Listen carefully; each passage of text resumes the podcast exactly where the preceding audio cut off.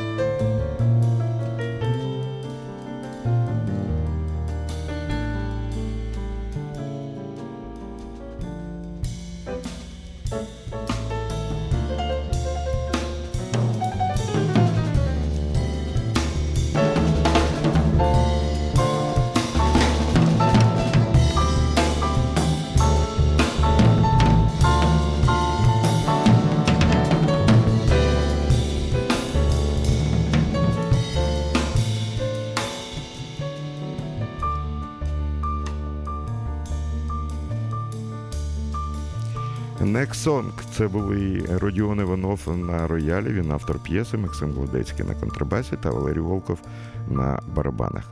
Зараз е, своєрідна згадка про Київ 80-х років, і такого Києва сьогодні, на жаль, вже немає. Тому що немає так багато дерев на Хрещатику, тому що Хрещатик не такий чистий, як був завжди центральна вулиця. Так, це, знаєте, такі ностальгічні погляди людини, яка народилася в Києві, вирісла і е, не бачить багато позитивних е, змін. Так, мого Києва, того Києва вже немає, і ось музика, яка зараз прозвучить, нагадає про Київ 80-х років. А взагалі, цей альбом, який був виданий в 2005 році компанією Лемма, я вже повторююся, але для мене це як альбом зі старими фотографіями. Е, коли можна згадати, як українські музиканти грали американський джаз. І, можливо, зараз розповідь я збираюся його запросити в ефір е, про носія джазової культурної традиції, про справжнього е, героя живих концертів в Києві в 80-х роках. Це Ігор Дяченко, бенд-лідер, саксофоніст, який зараз продовжує бути дуже активним. І на Old Fashion відбувся фантастичний концерт у складі Mambo Project. Е, ті, хто був на концерті, зараз мають посміхатися. Але зараз ми згадаємо цей альбом, який з'явився в 2005-му. З Ігорем Дяченком грали басист Фелікс Гришкович, піаніст Петро Пашков та барабанщик Алік Фантаєв. І ми послухаємо знаменитий стандарт Хогі Кармайкла Stardust. І згадаємо, які в нас в Україні гарні музиканти, що шанують справжню джазову традицію. Ігор Дяченко.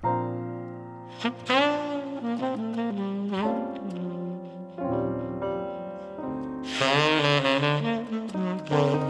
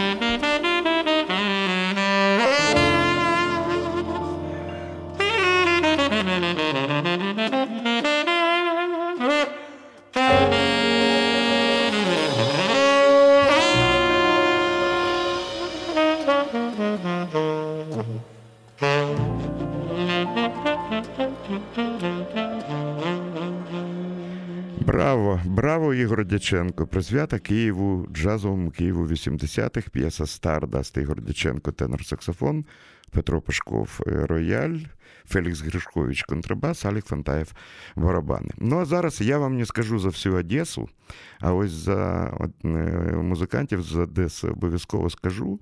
Е, хоча вони зараз вже і ну, вони одесити не завжди. Але Вадим Несиловський, піаніст, розривається між Сполученими Штатами, Україною і Німеччиною. А його друг і партнер, саксофоніст Андрій Прозоров, вже давно е, мешкає у Відні. Е, Андрій е, встиг зробити кілька своїх проєктів, грати в групі Фатіма Шпар, дуже відома група, яка подобається е, молоді в усьому світі. І навіть пограти в знаменитій групі Джо Завінула, він ще застав живого Джо в групі Завінул Syndicate. Вадим Селовський реальна молода зірка, яка потрапляє е, в рейтинги провідних музичних видань в категорії талант, який заслуговує на більшу увагу. Викладає в Бостоні, видає свої диски, його музику грають е, відомі американські музиканти. Часто на сцені його можна побачити і з Аркадієм Шелклопером, з волтерністом з Німеччини у складі власного тріо. Він грав у знаменитій групи Геррі Бертона. До речі, Геррі Бертон дав шлях нашому молодому музиканту е, у великий джазовий світ в групі Next Generation. І іноді грає з Роном Картером, іншими зірками сучасного джазу. Е, а тоді. В 2002 році вони ще були в Одесі і записали альбом під назвою Одеса. Альбом вийшов у Німеччині. Однак е, неповторний гумор Андрія та Вадима е, став підставою для того, щоб ми згадали чудовий радянський фільм Бережись автомобіля зі знаменитим вальсом Андрія Петрова. Але послухайте, як він звучить у виконанні Вадима Неселовського та Андрія Прозорова.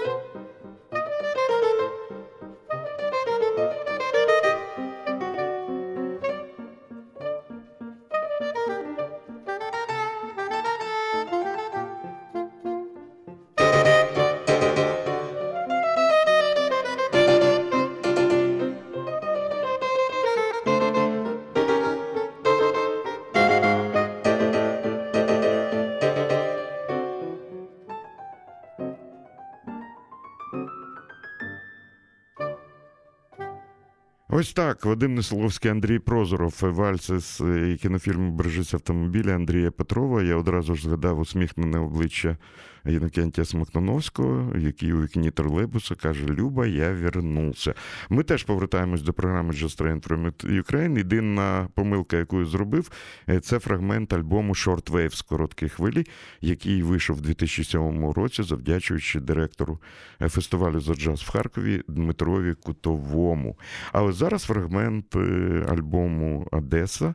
Це знов буде Вадим Несоловський, Андрій Прозоров і абсолютно шикарний старовинний романс, який ми присвячуємо усім жінкам і дівчатам, які зараз слухають Old Fashion Radio. Jazz Train from Ukraine. Спільний проект Old Fashioned Radio та громадського радіо.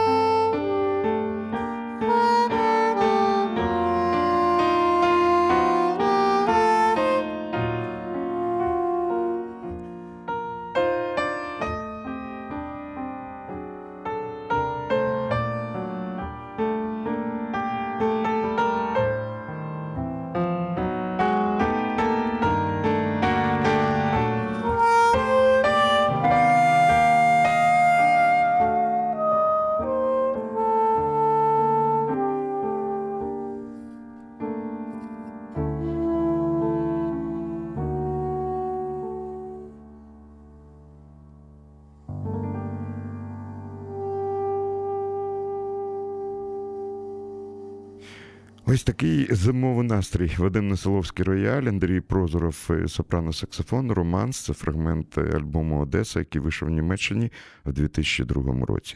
Зараз прозвучить дуже відома новорічна тема. Зазвичай вона завжди звучить перед Різдвом під час новорічних свят, але виконають її ем, цю п'єсу джазмени.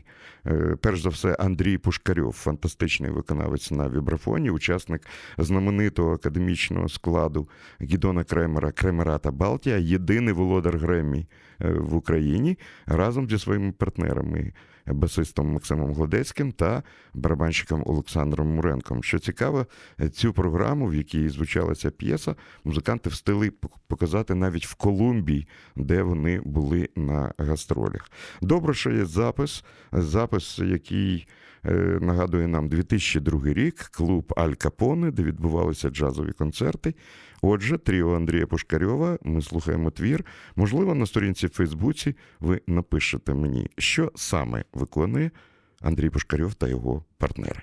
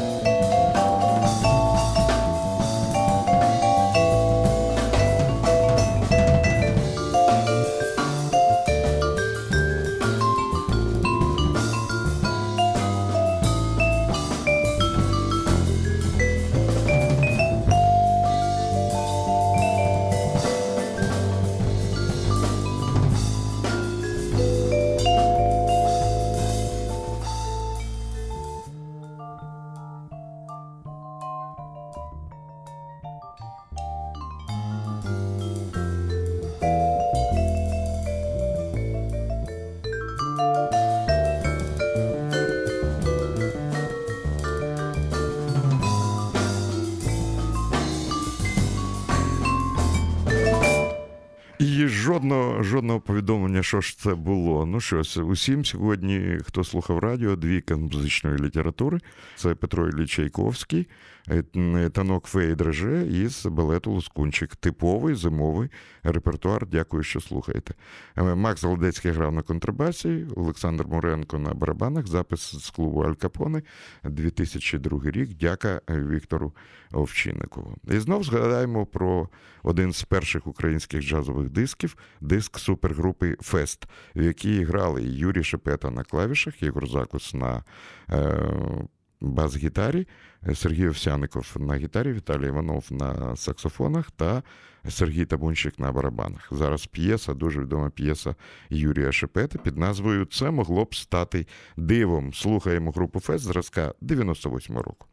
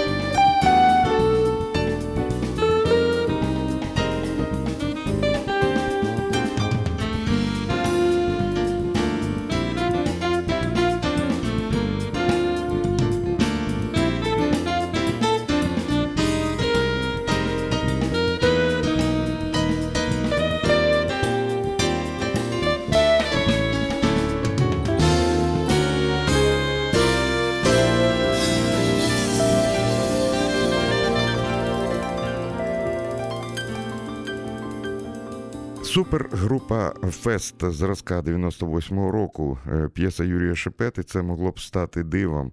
Юрій Шепета, автор музики, клавішні інструменти, Ігор Закус, бас-гітара, Віталій Іванов, саксофони, Сергій Овсяников, гітара, Сергій Табунщик, барабани. І ще одна чудова музика. Можливо, ви погано знаєте цього композитора. А я хотів би, щоб знов на радіо звучала музика е, піаніста, клавішника, композитора Олексія Харченко. Якщо не помиляюсь, Олексій в Кіровограді е, створив дуже гарний красивий альбом і пише дуже талановиту музику для дітей. Але в 2001 році компанія е, Лема видала е, альбом Мілін. Е, де була абсолютно розкішна, з моєї точки зору, п'єса для клавішних інструментів. Вінтерсон, зимова пісня. Подивіться за вікно, і, мабуть, у вас теж буде складатися враження, що існує образотворча музика, така, яку створює композитор і піаніст Олексій Харченко. Зимова пісня.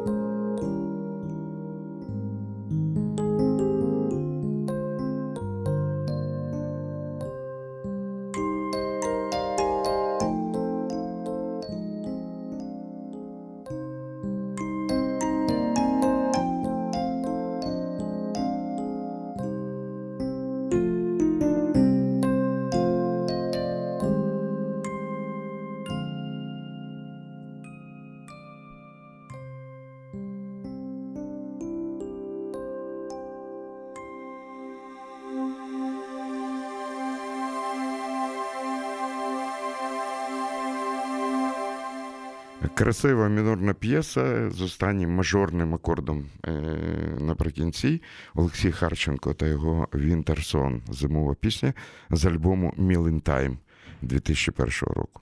Знов згадаємо незабутні 152 концерти в київському клубі Динамо Люкс і згадаємо літній виступ 2001 року, коли Петро Пашков, наш відомий піаніст, аранжувальник, клавішник, е, записав свою нову програму.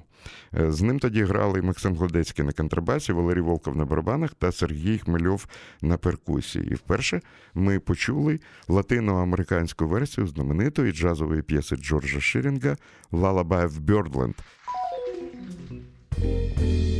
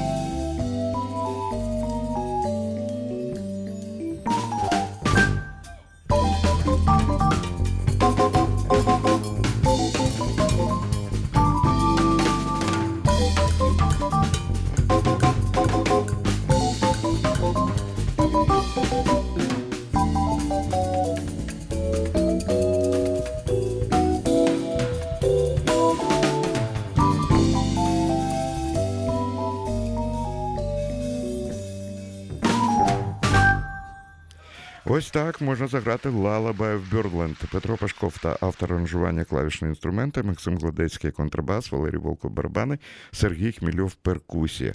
Запис Динамо Люкс 2001 року.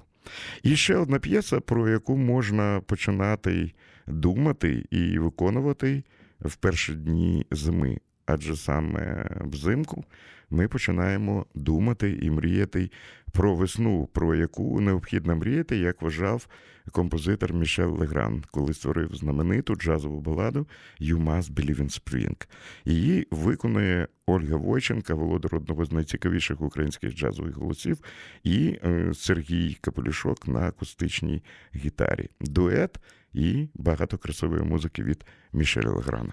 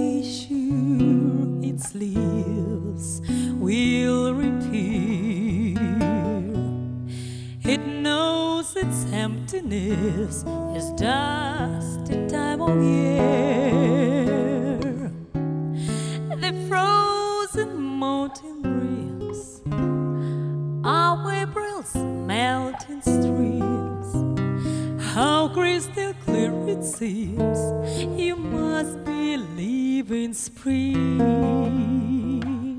You must believe in love and trust.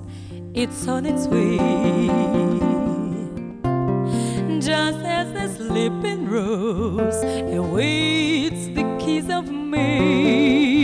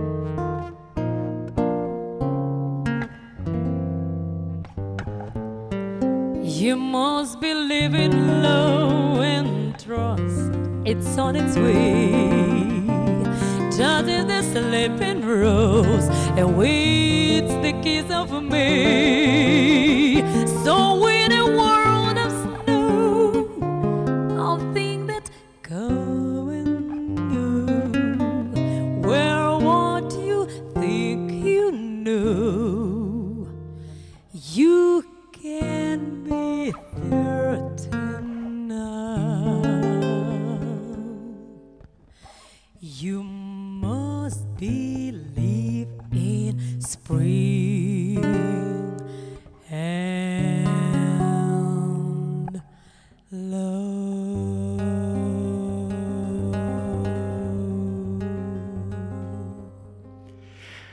як гарно співає Оля Войченко, і як гарно грає Сергій Капелішок. І у нас Болівін Спрінг, запис з клубу Динамо е, 2000 рік.